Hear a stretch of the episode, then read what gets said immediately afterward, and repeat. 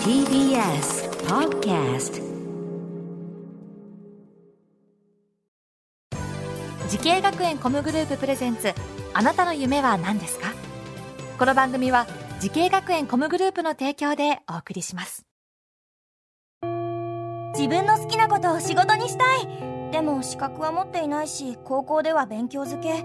私の夢を叶えられる専門学校があればいいな。あなたの夢は何ですか？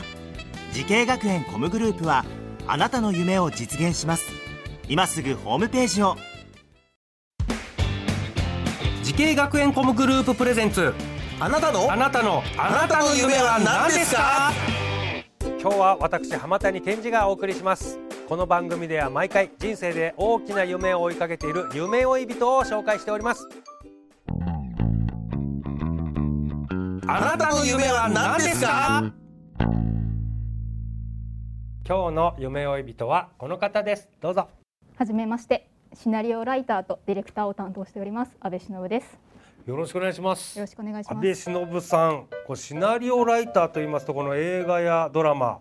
あとは何でしょう。最近だとこのゲームのシナリオとかをね書いてる方もいるっていうのも聞いたんですけど。安倍さんはどういうジャンルを？そうですね。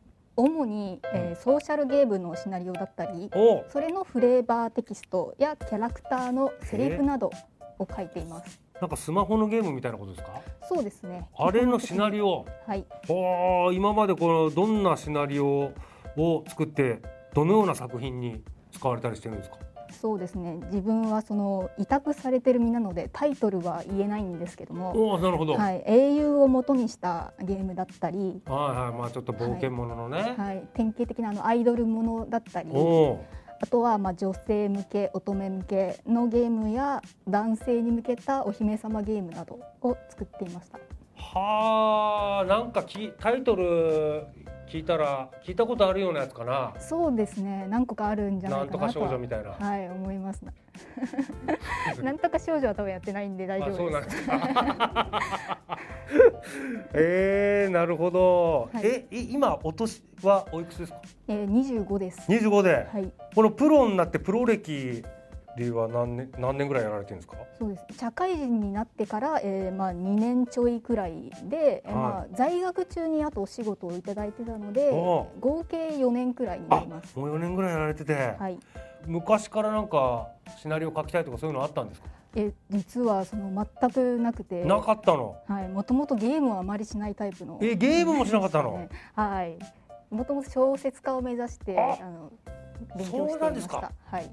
じゃあ学校とか入ったのも小説家目指してってことなんですか、そうですね。小説家専攻に。はい。なるほど。じゃあその小説家などに向かって学んだ学校と専攻というとどちらになるんですか？えー東京コミュニケーションアート専門学校のライトノベル小説作家専攻です。うん。ライトノベル小説作家専攻っていうのがあるんですね、はい。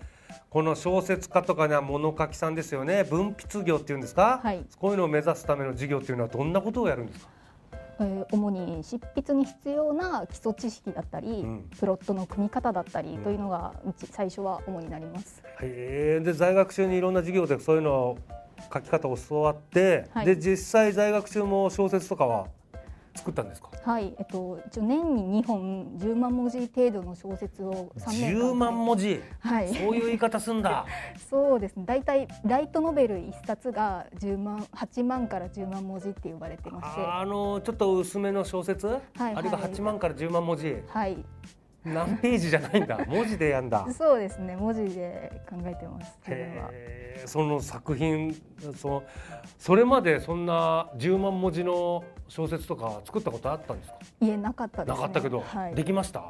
はい、なんかどういうふうまずやってみなきゃいけないっていうのが、うんうんあのもう授業を聞いているうちにどんどん分かってきたので、それでちょ挑戦してみようと思って、はい、やって頑張りました。これねやっぱ小説なんてよく書けるなと思うんですよ。素人からしてみたら、はい。あんな何ページも、はい、このななんだろうね。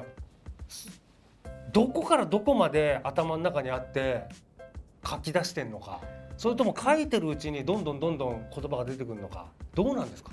自分はですねそのプロットは割と、えっと、こうつこうして次はこうしてこうするみたいな流れを書いてるんですけども。あなんかあなんかな起承転結みたいなやつかな、はい、起承転結は割としっかり書くんですけど、うん。一応流れは書いてるんですけどそこの細かさはあんまり書いてなくて、それも書いてるうちに頭の中流れてきたりとか後々辻褄があったりするんで、うん。もうその感動を味わうために書いてるみたいなところもあります。自分でも楽しんじゃってんだ。そうですね。いやでもそれでもすごいですよね。やっぱ才能なんじゃないですかやっぱ。ありがとうございます。うん。さあ安倍さんのようにシナリオライターを目指している後輩いらっしゃると思いますアドバイスをぜひお願いしますはい、えー自分はもともとゲームをしないタイプの人間だったので、まあ、正直この未来は予想していませんでした、まあ、でも自分がその学校に入ってあの偶然ゲームの選択をしたことでこの道が開けたので、えっと、何かしらチャンスがあるんじゃないかなと思うのでチャンスだとか気になったりしたことは挑戦してみればいいと思います。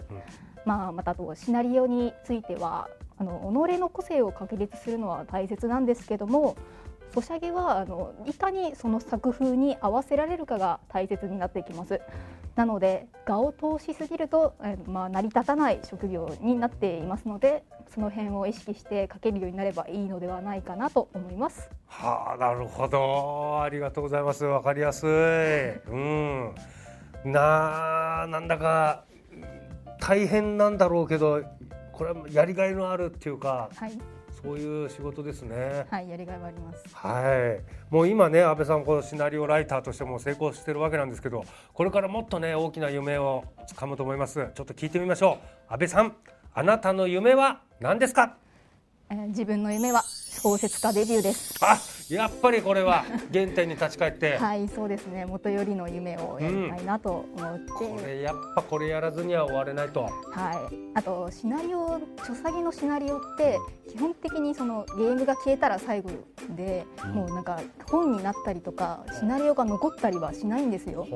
なのでもうクレジットにも自分は委託なので名前が出なくて、もう名前が出てあと紙に残るような本が作りたいなって思ってます。うんなるほどこの小説っていうのはどのぐらいの期間をかけてうん手掛けるもんなんですか？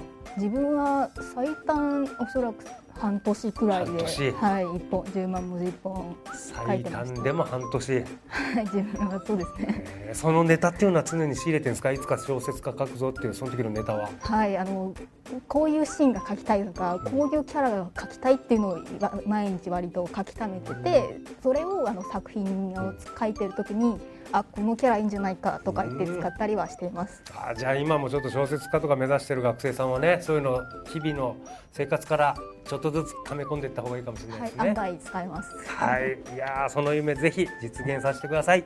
さあこの番組は YouTube でもご覧いただけます。あなたの夢は何ですか？TBS で検索してみてください。今日の夢追い人はシナリオライターでディレクターの阿部忍さんでした。ありがとうございました。ありがとうございました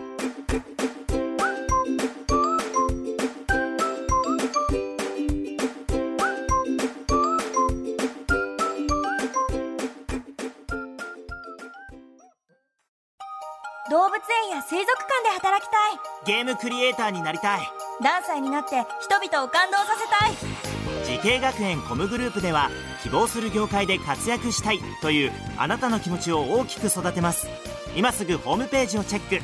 全国の姉妹校でお待ちしています。